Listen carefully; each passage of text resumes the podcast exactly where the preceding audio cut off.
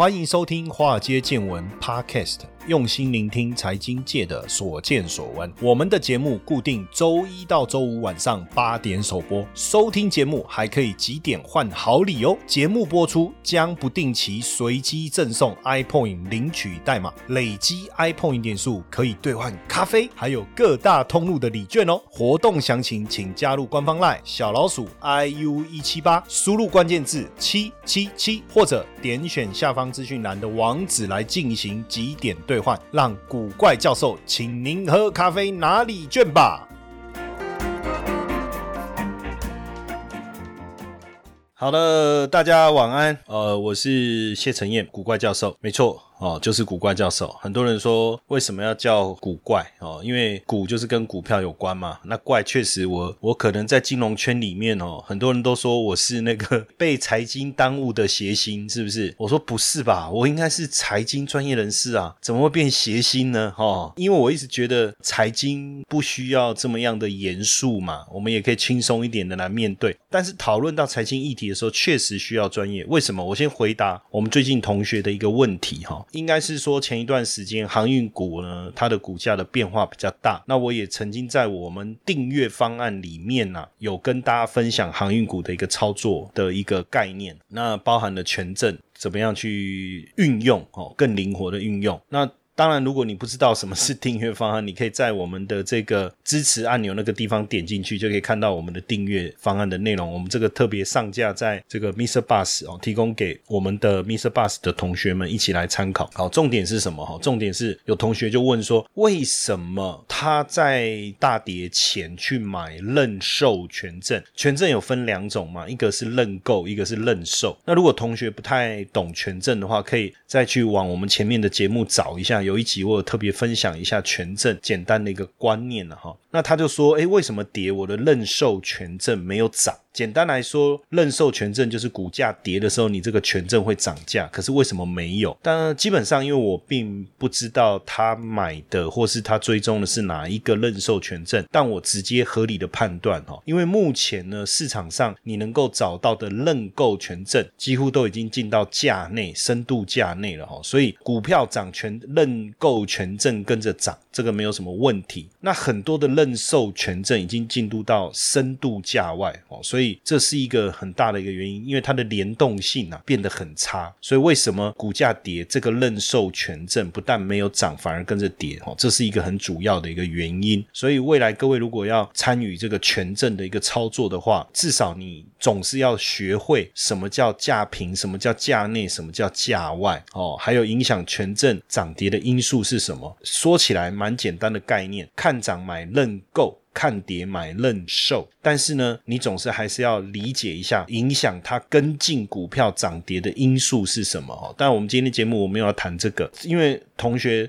特别问，所以我特别回答。那如果问问题的同学也听不懂我在讲什么，哇，啊，他就嗨啊，因为那就表示说你其实不是很了解权证，你就贸然的投入哈。所以这个部分我觉得要特别留意一下哈。好，那今天我想跟大家聊一下这个资产配置，因为我们今天的题目是什么？叫做做聪明资产配置嘛，然后我的题目写核心肌群哈，这个核心肌群其实还蛮重要。我不知道你有没有在运动。假设说你想要减肥的话哦，其实最有效的方式哦，其实要想办法让你的脂肪变少，肌肉变多。简单说就是你燃烧脂肪的速度要变快，也就是新陈代谢嘛。那怎么样可以刺刺激你的新陈代谢？就是肌肉要多。那哪里的肌肉？就是说，假设你每天去跑步好了哦，为什么跑步其实瘦得很慢？当然，很多人说是燃烧热量啊，有氧的这个效率没有像比如说游泳啊，吼这些这么好。就是说，你让你的心跳速度要很快嘛，这叫高速的有氧运动哦。那跑步可能比较没有，但是实际上你呃。如果有在做重训的人，其实你会发现哦，你可能呃比较重的这个，比如说举呃哑铃啊、壶铃啊，或是杠杆，你举重一点哦，很快你就觉得有点喘。可是跑步可能要跑很久才会喘，其实就是因为我们在锻炼我我们的，尤其是核心肌群的部分的肌肉的锻炼啊，会更重要。所以我就用了这个名词，好，核心肌。但是那个肌我是用基金啊，当然呃，股票也可以啊，不一定要是基金嘛哈。但是我一直觉得在资产配置里面哦，如果今天你真的是想要做一个比较好的资金的一个管理，对小资主来讲会觉得说，老师你跟我讲资产配置，我的我资产我是要配置。诶，可是资产是累积的过程啊。就算你每天存呃三千块，一年多少？三万六，十年三十六万嘛。那如果你一一个月存一万块，一年十二万，十年一百二十万啊。所以你在。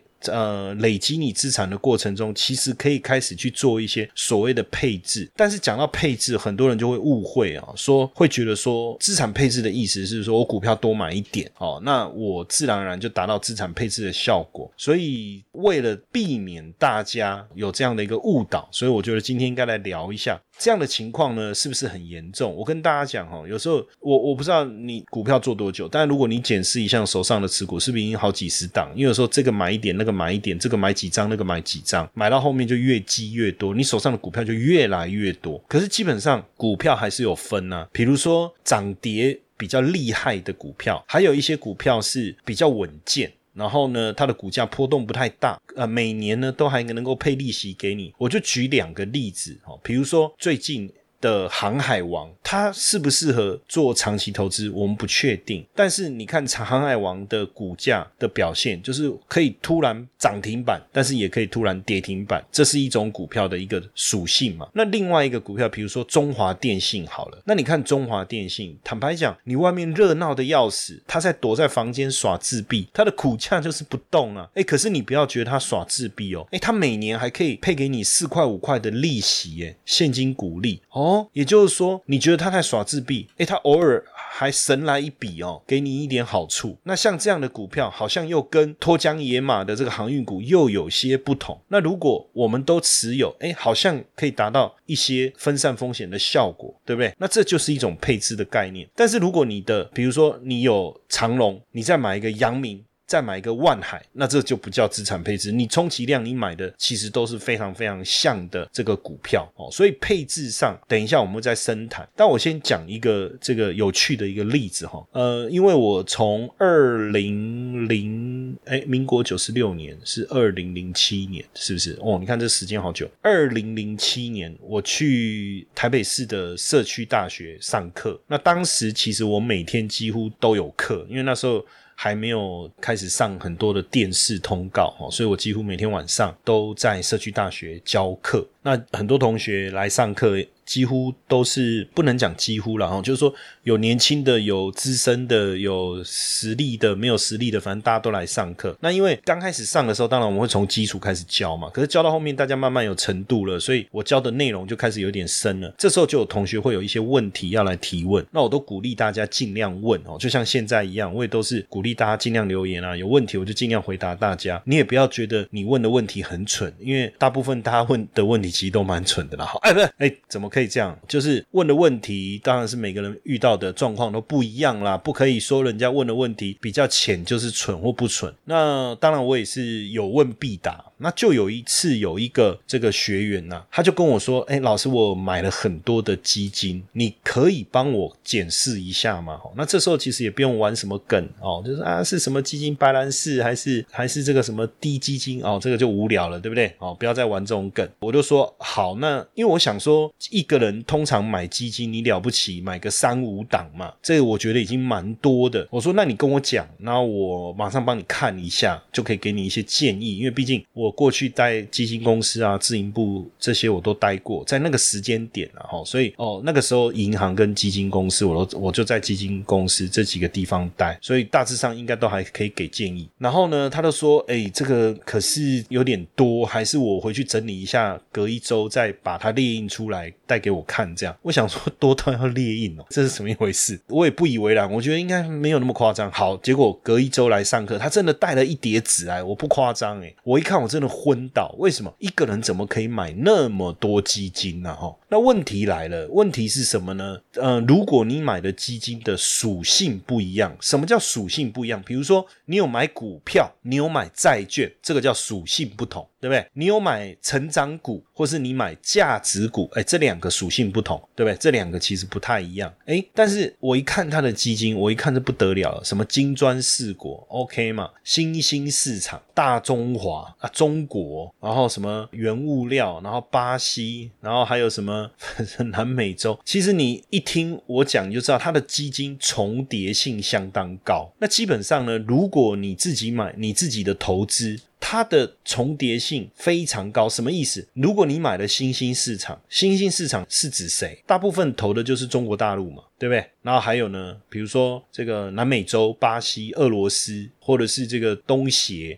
之类的嘛。然后，那如果你买金砖四国啊，金砖四国是哪四国？不是中国、俄罗斯、巴西，还有一个是什么？印度啊，不是一样的意思吗？他只是把把名词换了一下，换汤不换药。里面所投的金这个区域其实是高度相关的，而且只要他投那个区域买的股票，大概就是那些，对不对？然后呢，我刚才讲说，老师，那你刚才讲原物料，原物料就不一定。但问题是，如果你买的原物料，它又以俄罗斯跟巴西为主，因为俄罗斯跟巴西都是原物物料出产大国嘛，那不是也是有高度的重叠了吗？然后呢，如果你又买了一个欧非中东，因为有一段时期基金公司就是狂推嘛，然后我这时候其实也不能说生气或不高兴啊，我就直接跟他说，哎啊，你买的基金怎么都那么像啊？我我问你一个问题，好，老师你说什么问题？你是不是同一个那个理理财专家，就是理专嘛？是不是同一个？他说，哎，对。你怎么知道？我说你是不是遇到一个状况，就是每当你这一档基金的绩效不好的时候，你问他怎么办，他就说没关系，那你这一个就先放着，然后他又推荐你另外一档，是不是这样？他说，哎，对，老师跟你讲的是一样的。我说那这个理专你可以开除了，也不用开除了，你就换一个理专了啦。我说。他说：“为什么？”我说：“基本上他根本没有在，他根本没有办法给你一个正确的投资理财的建议啊！他只是想要转移你不安的这个情绪而已啊！为什么转移不安的情绪？最简单就是分散你的注意力嘛。那本来你的专注点是在这一档基金，这一档基金跌了，他就叫你再买另外一档，你的心思就会放在新的那一档身上嘛。说：哎，对，是这样哎。所以实际上这个不叫资产配置。”你时常听到“财富自由”这四个字，却不知道实际上该如何达成吗？每天上下班规律作息，是不是已经觉得疲惫不堪了呢？常说投资理财很重要，但是该从哪里开始入门呢？比特币投资，相信大家都有听过，但是却不知道该从何开始。因此呢，我们开设了一门比特币新手变行家，听名字就知道你是新手，也适合上课。除了有完整的基础策略课程两百分钟，还有一百分钟的实战直播，每个月。可以让大家在线上和老师一同练习。另外，古怪教授还额外提供学员免费申请十 USDT 的奖学金。这么完善的课程，你还在等什么？课程原价六千六，现在五折优惠，只要三千三！立刻加入官方 LINE 小老鼠 IU 一七八，输入关键字 BTC，取得课程优惠资讯，还送你免费的比特币教学懒人包。资产配置的目的到底是什么？实际上啊，就一个长期的一个投资的一个思维来看，产业会产生变化，景气会轮动，对不对？这个我们叫后败教轮嘛。对不对？有时候是这个族群好，有时候那个族群好，有时候股票好，有时候债券好，有时候是高收益债好，有时候是投资等级债券好，有时候是大型股好，有时候小型股好，有时候成长股好，有时候价值股好，有时候我们会跑去买黄金避险，因为股市的崩盘，黄金会大涨。那资产配置的思维，并不是说我要把所有的钱砸在某一群类似的标的，然后呢，期望就一辈子靠着它赚大钱。资产配置最重要的观念。是我们希望透过不同的资产，在不同的时期，帮我们达到不同的目的。什么意思呢？也就是说，当股票市场很好的时候，我可以透过这些成长股或是中小型的股票，快速的大涨来帮我赚钱。但是当股市不好，这些股票在跌的时候，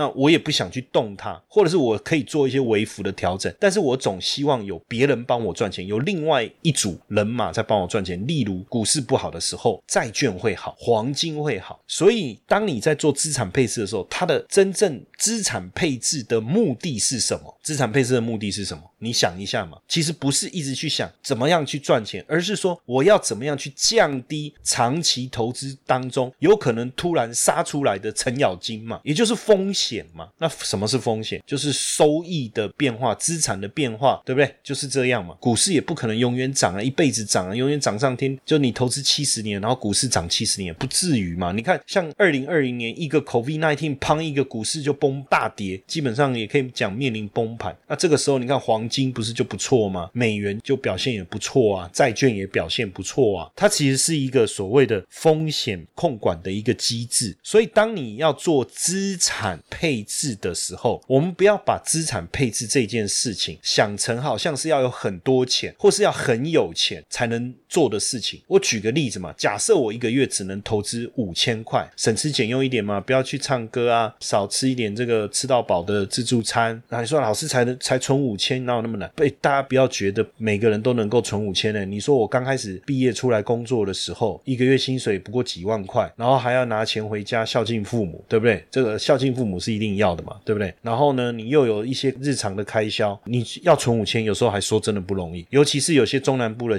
的小朋友到台北来这个工作，那工作又要寄钱回家，台北的住宿又贵，然后生活费又贵，真的要存五千，有时候还真的得缩衣节食，对不对？怎么存钱这个事情，以后我们再讨论。那问题是我五千，难道我可以做资产配置吗？为什么不行？我三千块去买股票的基金，两千块去买债券的基金，不是也是一种资产配置吗？所以资产配置跟你有多少钱，跟你是不是富有没有关系。重点就是说，你要去累积你资产的过程中，你不会只投资一样东西嘛，对不对？你可能也会有保险啊，你可能会买房子啊，那这些都叫资产啊，现金也是一种资产啊。那你要要怎么样去分配你的资金，它的比例，还有这些资产之间有什么样的关联性，这个你就要注意。所以我们在讲资产配置的时候，你一定要记得，你不能把所有的资金压在走势有高度联动性的产品身上。我举个例子哦，我今天买了这个，比如说零零五零这个 ETF，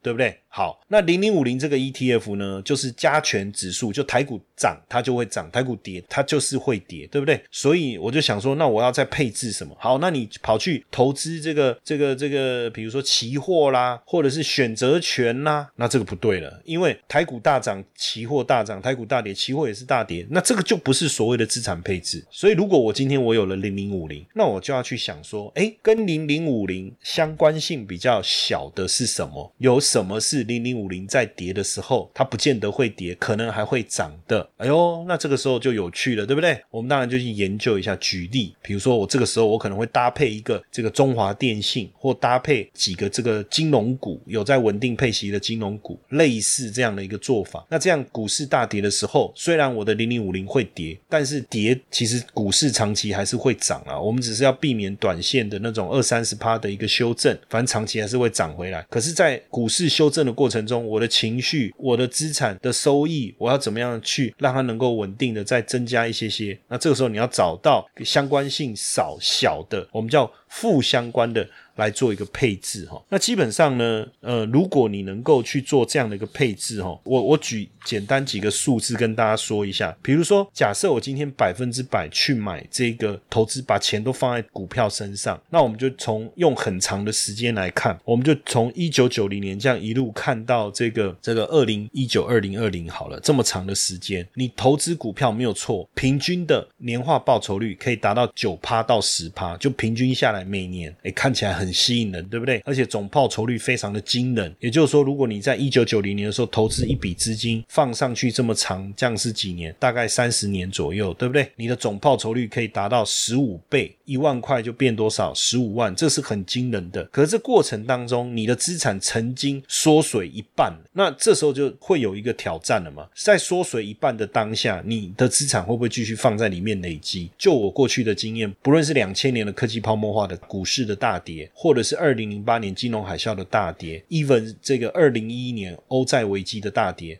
甚至是二零二零年，很多人是撑不住。其实不管他在这之前什么时候进场，其实，在大跌的那那一段，很多人其实是放弃继续持有，更不用讲什么逢低加码这件事情。所以你能不能撑得住，就取决于你资产受到价格波动影响的程度。那如果我们投资债券呢，全部都是债券，钱我就全部放在债券。我们讲的债券，当然指的就是这个美国国债，或是这种长期的十年期、二十年期、三十年期公债这样的一个投资。同样三十年下来，它的总报酬率大概只有四倍多，当然差很多嘛，多少很其实差就这。但是年化报酬率其实也有五点多，将近百分之六。更重要的事情是你 hold 得住。为什么？因为在这过程中，它回档，你的资产最多只回档多少，就是吐回去多少哈，吐回去六趴多。哎呦，那这样子看起来很 OK 啊。可是问题来了，赚的慢啊，多管的拎卡固啊，但是拎没料啊。这里头心里也很烦嘛，你知道吗？我我早期的时候，我开日本车啊，不要讲哪个牌子，反正我就开日本车。然后到后来，我真的觉得受不了，我一定要换车。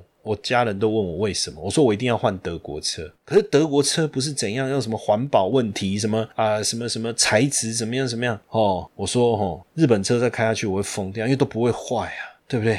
龙美派啊，难道我要二三十年以后都开这台车吗？我都没有机会可以换一台车吗？然后又跑不快，对不对？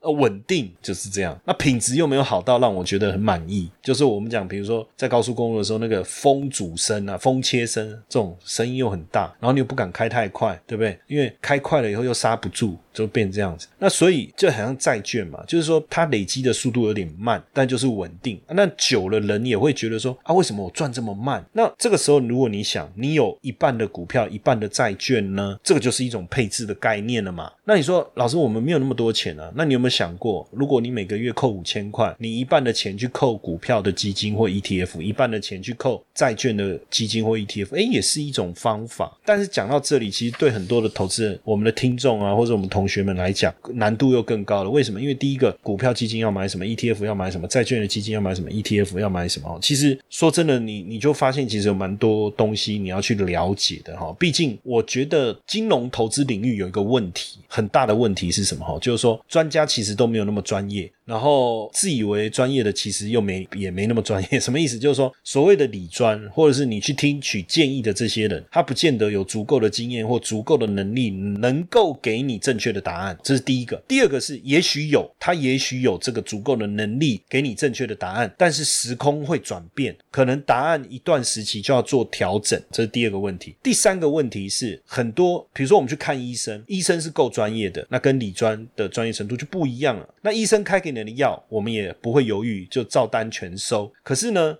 假设今天在金融市场，第一个你要遇到真的专业，其实也要想，你也要有一点运气运气了哈。比如说像你遇到谢老师，我觉得就够专业了哈，对不对？应该不会有人质疑这一点了哈。虽然说很多人说我是被财经耽误的谐星嘛哈。那第二个是说，假设你真的遇到专业，那你会不会自以为是？就是说，哎，别人给你的建议，可是你可能自己觉得说，哎呀，我比较厉害，对不对？然后你你的自我感觉良好的程度太饱太满了，这个也有问题。就是说，其实。金融市场这样的一个彼此的影响，也是导致大家每次在做资产配置会出产生错误的一个原因了哈。投资的魅力在于它能帮我们创造斜杠收入，但市面上的投资课程。普遍都是理论教学，却缺少实物练习。台湾的海归操盘领航员招募计划启动喽！无论是否有经验，只要对交易有热情，现在将是你迈向顶尖操盘人的最好机会。除了谢承彦古怪教授亲自教授他十多年的实务经验外，还能和一群志同道合的伙伴们一起在投资这条路上努力成长。输入英文字母 VT 即可取得操盘领航员们使用的策略懒人包和线上说明会资讯哦。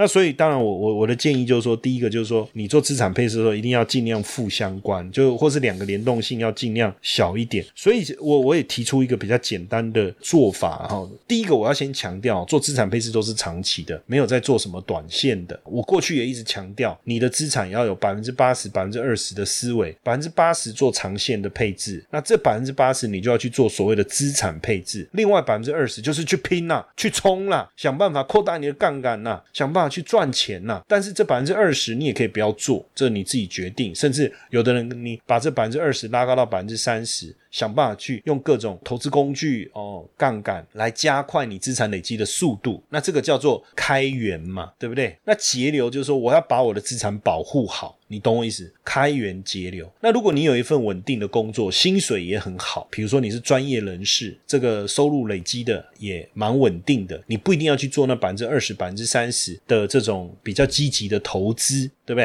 啊，那你就百分之八十这部分。或者全部哦，你都拿来做资产配置，这个是我常常跟大家建议的。但是我又我想用一个更简单的思维，就我们今天的题目叫核心肌群，对不对？还有一个是什么卫星保镖啦，意思就是说，其实你可以很简单，比如说你就两个 ETF 或是三个 ETF 之类的，你你有一个核心，核心的部分一定要稳定，也就是说它的风险要低，收益配发很稳定。举例啦哈，我我我用一个最简单的讲法。好了，比如说我会选择什么稳定收益的高股息类的 ETF 来当做我的核心资产，什么意思呢？基本上哦，如果说有一个这个 ETF，它每年很稳定，能够配发我五到六到七这样的一个值利率哦，每年都可以这样。那基本上我只要定期定额去投资这个东西，因为 ETF 的好处我们以前有讲过嘛，就是说你不用去烦恼里面的股票，只要它符合。稳定高配息，自然就会被纳入这个高股息的这个 ETF 里面。好，那我就持有这个 ETF。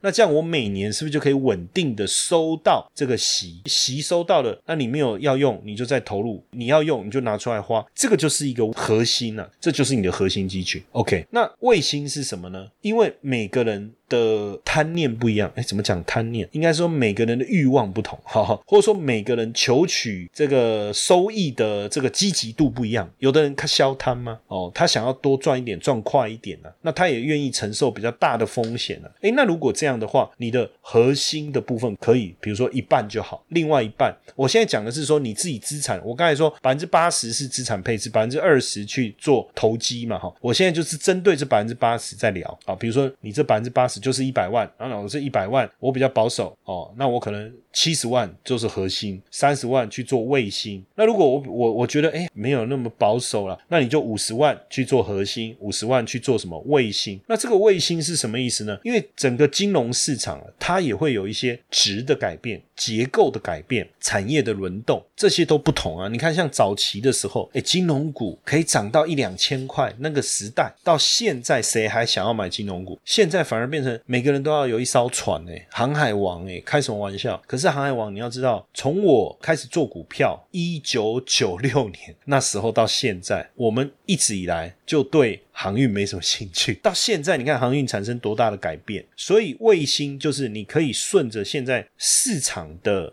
这种氛围啊，市场的产业的趋势啊有所不同，或是景气的好坏啊，然后去做一些比较积极的波段的这种布局的 ETF。比如说以这个核心来讲，比如说我讲高股息，那我可能在这个卫星的部分，我可以针对这个产业的一个趋势去挑一些 ETF 来做一些波段的操作。哎，这样其实很自然而然就达到资产配置的结果了。所以资产配置，你你说，假设我只喜欢买股票，那我的建议很简单，你可能会有像这种中华电信这种股票，这就是核心，中华电可能就是核心，卫星就是看现在什么股票强，什么产业强，你就做什么股票，类似这样概念。那如果放到这个。